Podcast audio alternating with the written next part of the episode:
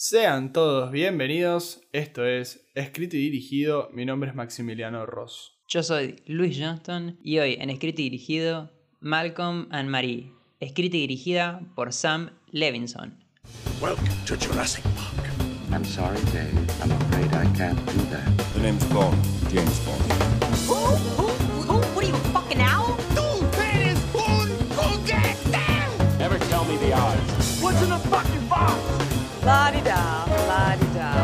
¿Alguien más conoce a Gabriel Pasternak aquí?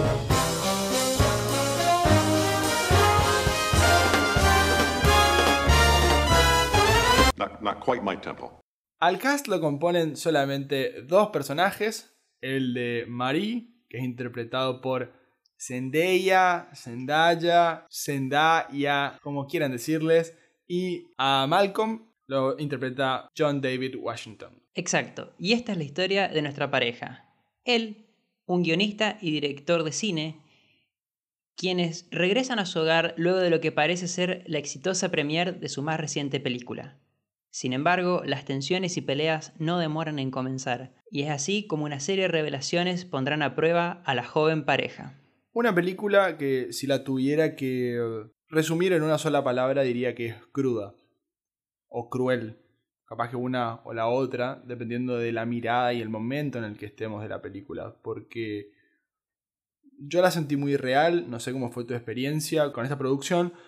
A mí me gustó mucho, es muy muy de darle importancia al guion, es mucho de teatralidad, de, son solamente dos actores que están actuando, o sea, reaccionando constantemente, y están hablando de un problema real, de algo que a todos les pasó o les va a ocurrir, que viene a ser un momento donde la pareja la pasa mal, o sea, el desgaste propio de la vida y de, a mi entender, en lo que más se centra la película, que es la falta de comunicación y cómo la rutina va haciendo que eso se vaya erosionando constantemente y llegamos hasta este punto donde empieza esta historia. A mí no me gustó tanto la película. Me hizo un poco acordar y las comparaciones obviamente son bastante obvias. Es Marriage Story. Y sentí que esa escena que se convirtió en un meme a esta altura, que es la pelea entre Scarlett Johansson y Adam Driver, se transformase en una sola película. Me pareció igual un concepto interesante, la de cómo está puesta, digamos, en escena, la idea de una casa en medio de la nada, sin vecinos, donde vos no ves esta premier de la cual vienen, pero te la presentan como que fue el momento más alto, digamos, de la pareja, donde él está siendo felicitado por el gran laburo, ella está ahí a su derecha acompañándolo y en lo que debería ser, digamos, un, un lindo momento termina desencadenando en, en este preciso instante en el cual vos deberías haberme reconocido, no lo hiciste y eso que es el puntapié o la mecha termina, como bien vos decís, desencadenando en, muchas otras acusaciones, comentarios, historias que, que son muy bien muy crudas. A lo que voy es que hay una falta de comunicación. Evidentemente todos los problemas están ahí y no fueron resueltos en su debido tiempo. Y acá necesitas la gota que rebalsa el vaso, que es la que comentás.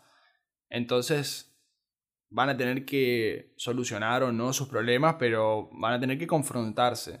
Y me quedo con algo que decís de esta relación que tiene con Marriage Story, y es que me hizo mucho acordar a cuando nosotros hablamos de Reservoir Dogs, y puede que el oyente se sienta totalmente desconcertado con lo que estoy por decir, pero ¿qué tiene, qué tiene relación Perro de la Calle con, con esta película que nada que ver tienen en común? Bueno, la idea es que en ese momento Tarantino usó la secuencia de Goodfellas donde hacen la famosa salsa y era una escena súper mucha velocidad, mucha autenticidad, justamente, que es una palabra que va a ser utilizada muy a menudo en esta película, y la expandió en una película entera. Y con Marriage Story y esta película pasa de alguna manera eso, están muy vinculadas. Yo lo sentí, y había hablado de esto con Luis fuera de micrófono, sentí como si fuera alguien, como que fueran dos producciones que no se quisieron copiar una a la otra y que tuvo que, este tipo Sam Levinson, tuvo que postergar eh, la premiere de Malcolm and Mary porque dijo es muy parecida a la que salió en 2019.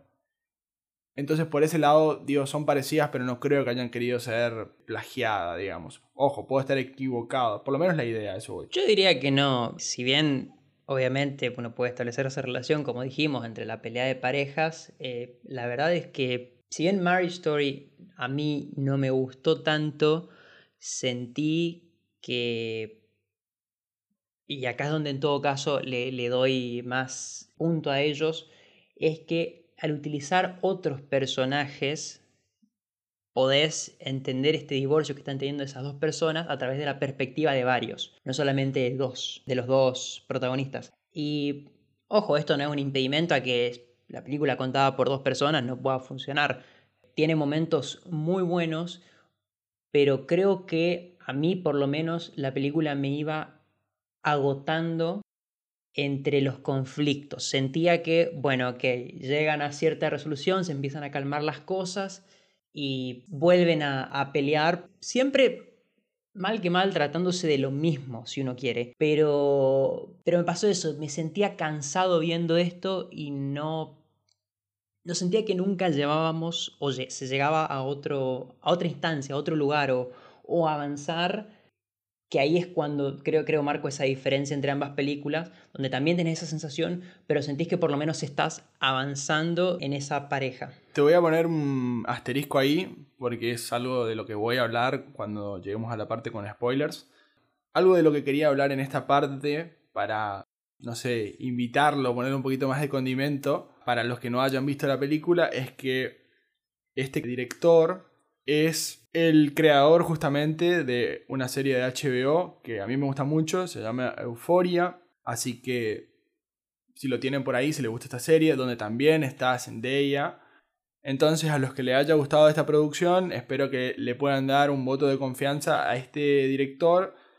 Como contador de historias, me parece muy bueno, que, que es joven, tiene mucho para darle a la industria del cine me parece que trae una frescura muy interesante a la producción cinematográfica. Sí, yo igual quería mencionar además que tanto John David Washington como Zendaya ambos la descosen completamente. La película la verdad que para mí la cargan inclusive, tan buenas interpretaciones que hacen. Y la película se ve muy bien. Eh, yo enfatizo que el blanco y negro, salvo que agregue algo, no lo hagas, no me cambian nada si está o no está. Y la verdad que en esta película no me disgustó, me parece que fue manejado bastante bien.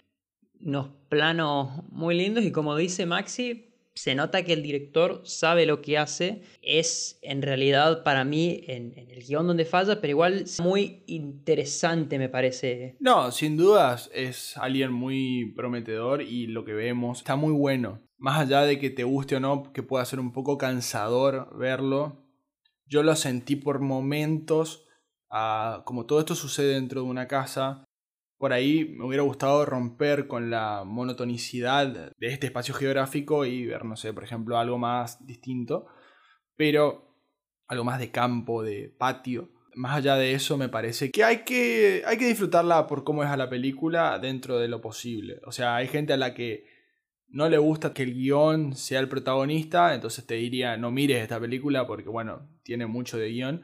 Y hay otras personas que sí, que les gusta esto de, de, las frases, de los comentarios, de la espontaneidad de cada uno de los personajes, entonces sí, te diría mirala y disfrutarla. Y una cosa más, si bien no creo que haya un conjunto así de elementos que te puedan arruinar la película, como son los spoilers, sí me parece que queda más cómodo que cada uno entre a la película con el menor, la menor cantidad de conocimiento posible.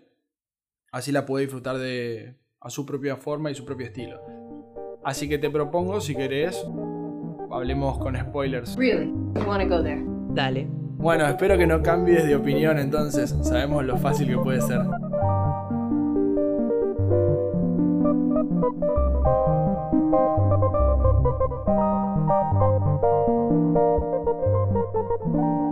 Voy a retomar algo que vos mencionaste previamente, que es esto de que es el guion el protagonista de la película.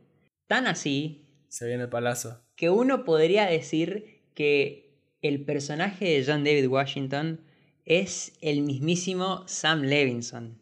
¿Por qué? Sam Levinson es un privilegiado hijo de un reconocido director de cine, al cual en una de sus películas previas, Assassination Nation, la cual le fue bien en cuanto a crítica, digamos, sin embargo tuvo una que lo mató. ¿De dónde era esta periodista que lo mató?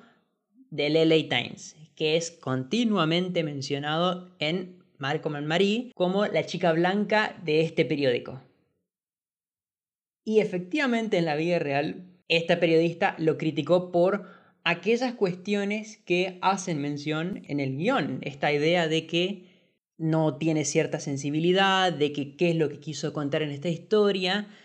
Y puede entenderse, digamos, como un golpe bajo, diría, de, de Levinson, esto de, a través de sus personajes, criticar a justamente esta periodista, esta crítica, por simplemente no poder apreciar que capaz uno no quería contar un mensaje o quería tener un trasfondo particular, sino simplemente quería contar una, una historia forma de película y punto.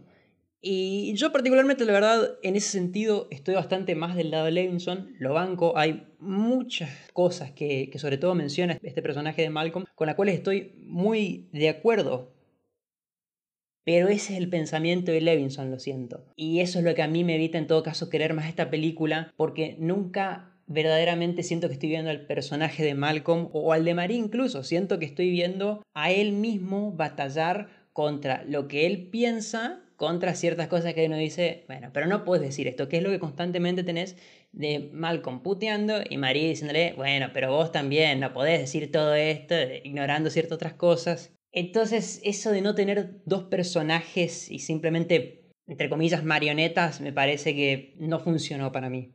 Para seguir añadiendo a, tu teoría, que me parece acertada hasta cierto punto, es cierto, y lo dice el mismo director en conferencia de prensa, de que a él fue el que no agradeció a su esposa en una premiere de justamente la película que mencionas. Hay mucho de propio ahí.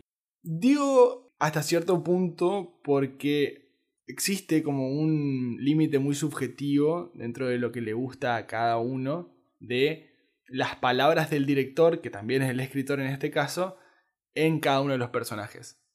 A mí me gustó eso, sentía que, que es la forma, quizás un tanto explícita, que tenía este creador de mostrar sus opiniones respecto de las críticas que podían decir. Y a mí me parece que juega bastante con su experiencia de chico. Digo, a mí me gustó porque me parece que, no sé, yo entendí, entendí que eran tus palabras y no las de Malcolm, pero me pareció que estaba bien delimitado hasta dónde podía jugar con eso. Puede que sea mucho, no lo discuto, ahí ya es opinión y está perfecto. Pero me parece que, sobre todo con esto que contás de LA Times y demás, y de esta chica, que, punto aparte, él es blanco. No sé, me sorprendió a mí la libertad con la que sus personajes, que son dos personajes afroamericanos, hablan del tema. No sé, no sé si trajo esto repercusiones o no, pero me gustó, me llamó la atención, nada más. Ni siquiera la critico, pero la verdad que me, me levantó la banderita. Maxi, es 2021. Obvio que le trajo problemas eso. Me lo imaginé y otra cosa que a mí como que dije, wow, no pensé que ibas a decir esto. Es, y esto nos puede traer problemas a nosotros dos también. Es que ella, Zendaya, es lo que se categoriza, y estoy haciendo comillas aunque ustedes no me vean, como light skin. O sea, yo no me voy a meter en un tema que no me corresponde porque desconozco y no quiero faltar el respeto a nadie, pero sé que trajo problema en la crítica de que ella hable tan como si fuera afroamericana, afroamericana. Y no sé, me, me, sorprendió y sé que hubo críticas. A mí, y en esto lo voy a bancar a Levinson, banco mucho lo disruptivo que fue con los guiones y con los comentarios que tenía para decir con respecto al, a lo que puede hacer un cineasta afroamericano, como así también, y me sorprendió mucho, el comentario de qué rol juegan los actores casi de prostituirse por una película. Pero Me gustó por animarse de vuelta porque no es algo fácil de mencionar hoy en día. Y quería aclarar en todo caso que ambos, Zendaya como John David Washington, ambos no solamente tienen que estar de acuerdo con lo que están diciendo, son más peso pesado creo que Sam Levinson como para decirle, no me podés hacer decir esto, sino que también fueron productores en la película. O sea, ambos dieron el visto bueno y hay como una idea esta de querer tratarlos como víctimas y no, fueron productores, están completamente de acuerdo y aprobaron el proyecto con lo que salió. Y sumándote a eso, te digo, fue Zendaya la que habló con este director, con Sam Levinson, y le dijo, vamos a hacer una película. La cosa es así. Ellos estaban preparando la segunda temporada de Euphoria, esta serie que les comento, donde ella es la protagonista. Esta serie es tan buena por lo disruptiva que es y porque se animan a contar la historia de una chica, para los que no la conozcan, es la historia de Rue, una chica adolescente que va al colegio, que sufre de ansiedad y otros problemas psicológicos y al mismo tiempo es adicta a las drogas. Entonces tiene muchos problemas no solo sociales, sino sea, propios, psicológicos, y es como ella se va haciendo frente. Y trata una, una variedad de temas durísimos que está muy bien llevada. Imagínense que la coprotagonista es una chica trans y actúa de chica trans, digamos. Entonces, la verdad que hay que tener valentía para hacer algo así y porque es algo nuevo, algo real, original, digamos. Entonces por ese lado se forma una gran relación donde imagínense que ahora Zendaya en el año pasado, en 2020, ganó el Emmy por su actuación en esta serie y tiene una, una conexión muy fuerte, poderosa entre ellos dos. Cuando se interrumpe por la pandemia la, filmación de esta segunda temporada, ella levanta el teléfono y le dice, vamos a hacer una película. Y a partir de ahí le dijo, yo voy a poner la plata y bla, bla, bla, y se, se hizo la película. Entonces, estoy de acuerdo, no son víctimas ni nada, o sea, pusieron su palabra, no solamente su palabra, pusieron su plata también, o sea, es algo en lo que creen. Ese creo que también sería uno de los primeros datos curiosos, es que la película, grabada en pandemia, obviamente, tenía como limitante la disponibilidad de gente que podía estar en set, así como todo el equipo, lo cual a mí me parece que terminó jugando muy a favor porque los obliga a situarse en esta casa alejado de todo y donde además vos no ves esta premier, vos solamente escuchás lo que opinan ellos, que me gustaría creer además que de haber sido posible filmar la premier, me hubiese gustado que no lo hagan, porque el escuchar a través de lo que ellos cuentan, cómo lo vivieron, cómo se sintió, cómo ambos tienen, lógicamente, percepciones distintas de qué es lo que estaba ocurriendo y qué es lo que se decía, parece que es meritorio para que vos en todo caso elijas a quién creerle o, vayas armando vos mismo esa escena de qué fue lo que ocurrió efectivamente. Bueno, ahí y retomo con algo que hablábamos en la primera parte, me hubiera gustado a mí, no te digo de que filmen eso, porque está muy bueno y está muy bien utilizado el concepto del misterio y de qué te muestro y qué no te muestro y qué te tenés que imaginar y qué no, que por ese lado me parece un punto alto y fuerte de la película. Pero sí, por ahí, para me hubiera gustado que salgan de la casa, que, no sé, por ejemplo, un flashback, que hayan utilizado, no sé, que te muestren otro personaje, para cortar por ahí con un poco la rutina. Después tenés en cuenta esto que estás comentando de que se filmó durante la pandemia, eh, y se filmó durante la pandemia cuando la, cuarentena estaba como muy estricta en Estados Unidos. O sea, se había flexibilizado un poco, pero se filma en menos de tres semanas, para que tengan una idea y se firma en junio. O sea, no es que estamos hablando, no sé, en septiembre, octubre, donde ya habían abierto los sets de filmación. Esto es una casa privada en, en un barrio dentro de Los Ángeles que se llama Carmel.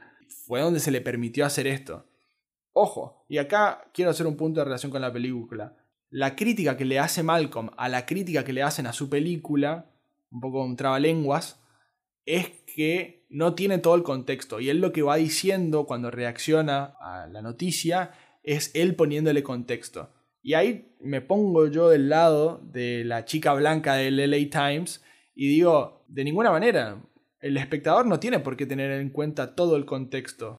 Cuando vos haces una película, cuando vos creas algo, cuando decís algo, tus palabras, tus creaciones se hacen públicas, dejan de ser tuyas.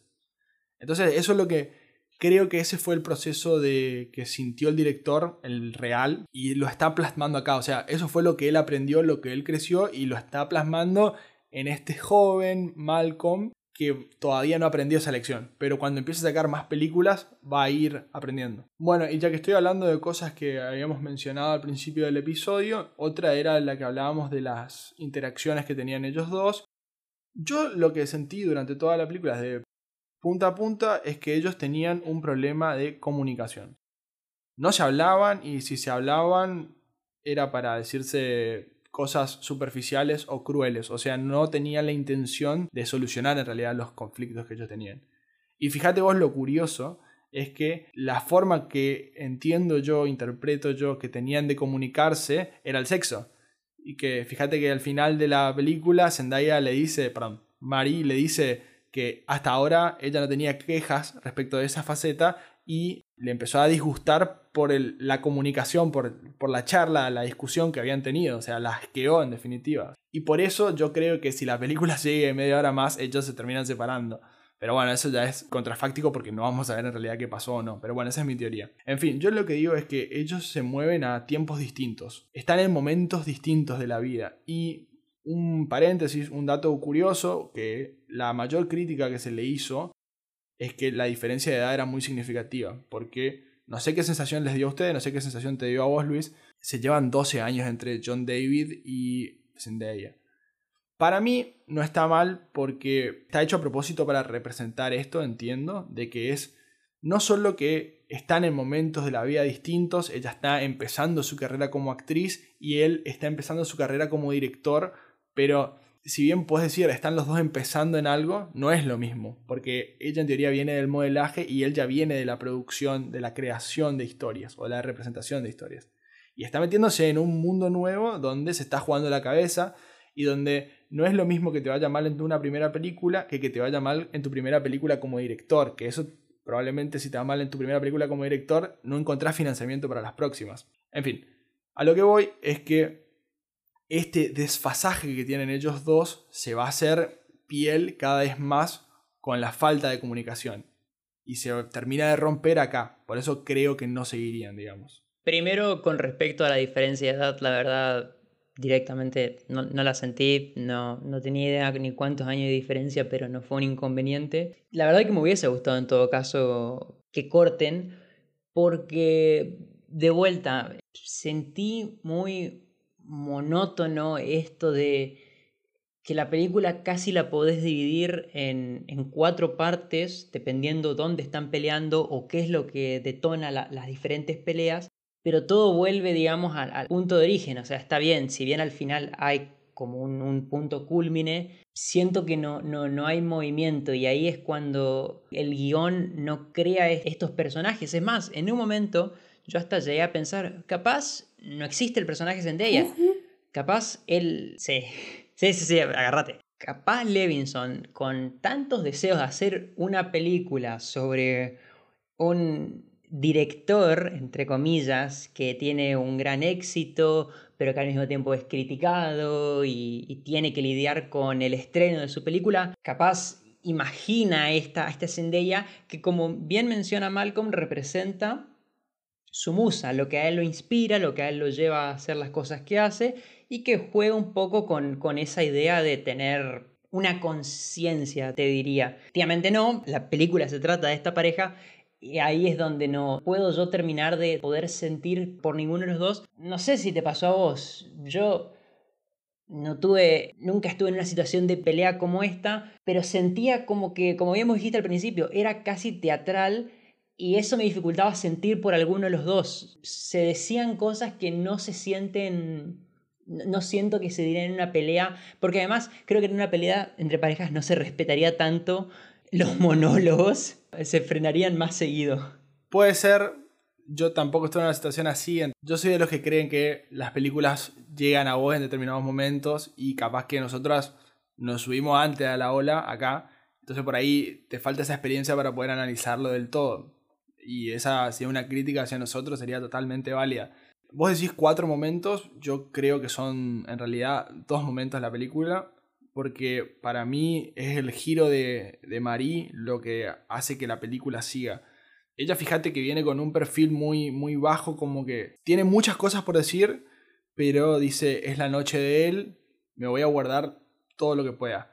Y la viene aguantando, lo viene aguantando, lo viene aguantando, hasta que dice, bueno, me voy a bañar. Que yo interpreté como que el baño era listo, ya está, me voy a justamente, me voy a limpiar de todo esto, de toda esta mala onda, de esta mala energía, de tanta pelea, tanto enojo. Listo, voy a salir acá, me fumo un pucho y me voy a dormir. Chao. Eso entendí que iba a hacer. Pero fíjate que cuando ella dice, me quiero sacar este problema de encima porque no es momento para pelear, porque, y lo dice explícitamente, no se va a decir nada productivo, aparece él en el baño y le tira tipo tres golpes bajos mal sobre las exnovias y de que en realidad tipo, no se basó en vos y qué sé yo. Que... Encima es por eso que yo decía la palabra cruel, porque no es algo impulsivo, que si querés tenía más el personaje de Charlie en Marriage Story. Acá era tipo, el tipo pensó y dijo, te voy a hacer daño. ¿Había impulso? Seguro, pero lo pensó y dijo, te voy a dañar con lo que voy a decir. Entonces, como en ese momento de limpieza, de reflexión, fue corrompido, fue dañado, fue destruido, ahí ella cambia rotundamente y fíjate que lo siguiente, la, la, siguiente escena es ella poniéndole una canción de lo tenés que dejar o tipo no vale la pena este tipo. Y ahí empiezan a darse maña porque hasta, hasta ese momento de la película el que venía subiendo el tono de la discusión era él. Pero a partir de ahí ella es la que cambia, digamos, la, la modalidad del desenlace no quiero ser redundante, siempre tiene que ver con una cuestión de falta de comunicación y de no poder solucionarlo, digamos. O sea, porque vos decís, listo, ya está, ya terminó, terminó tu pelea, basta, acuéstense a dormir, no sé, tengan sexo, sean felices, pero no, o sea, no, no pueden. Porque tener sexo implicaría como la tregua. Entonces fíjate que ella está a punto eh, de hacerle sexo oral y le saca lo de la reseña. Como que, dale, boludo, ya está, déjalo ir. No, porque si lo dejara ir, se terminaría el problema, volvería todo al, al cuadrado número uno y pasaría una película más, otra entrevista, lo que sea, y no, no se solucionaría el problema. Entonces, esa parte, esos detalles me parece que hacen que la película suba un par de puntitos más. La verdad que toda esta pelea podría haberse evitado si nuestros protagonistas le hubiesen hecho caso a la madre de Tess Mosby, quien decía que todas las decisiones que se tomen después de las 2 de la mañana son malas decisiones. Ah, es buena, ¿eh? Lo único que te diría es que en un momento Marie dice que es la 1 de la mañana, entonces creo que le quedaba un tiempito para que se puteen un rato y después sí, ya está.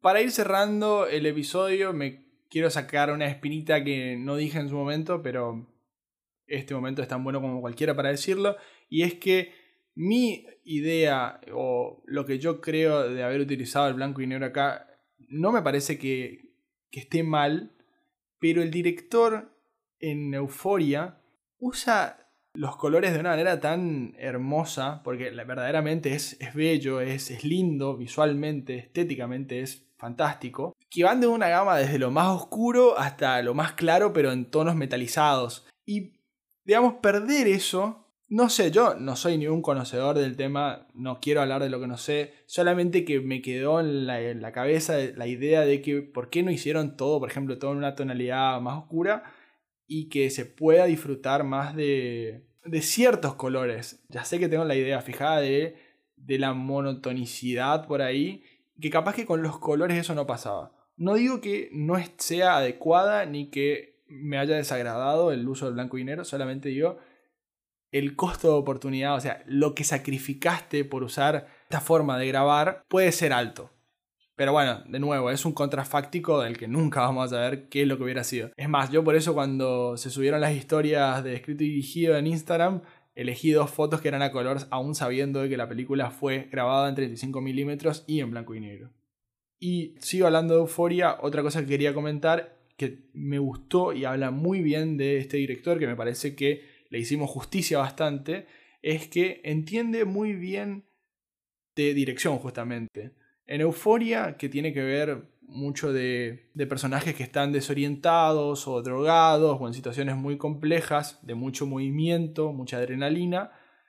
La cámara, él la revolea, la sube, la baja, la gira, te hace vivir una experiencia muy inmersiva. Y acá me parece que entendió muy bien lo que tenía que hacer con este juego de teatralidad Hay una secuencia hermosa que es cuando él está buscando la tarjeta de crédito, que deja la cámara quieta, totalmente fija, y se va moviendo él y Zendaya queda quieta también, que me pareció fantástica y me parece que de este director vamos a estar viendo muchas más cosas y yo feliz de la vida. Eso estoy completamente de acuerdo. Y es más, le juego una fichita que capaz incluso si llega Malcolm Marie, capaz le una nominación por mejor cinematografía. Le juego una fichita. Tengo fe en eso, para los premios sobre todo. Y con eso cerramos el episodio de esta semana. Saben que nos pueden encontrar en todas las redes sociales como arroba escrito y dirigido en Instagram, Facebook y Twitter. No se olviden de seguirnos en Spotify los episodios. Como siempre, nuestro mail escrito.dirigido arroba gmail.com. Sin nada más que decir, nos escuchamos la semana que viene. Y no lo olviden amigos, Han disparó primero. How can you just change your mind? That doesn't seem a little crazy to you.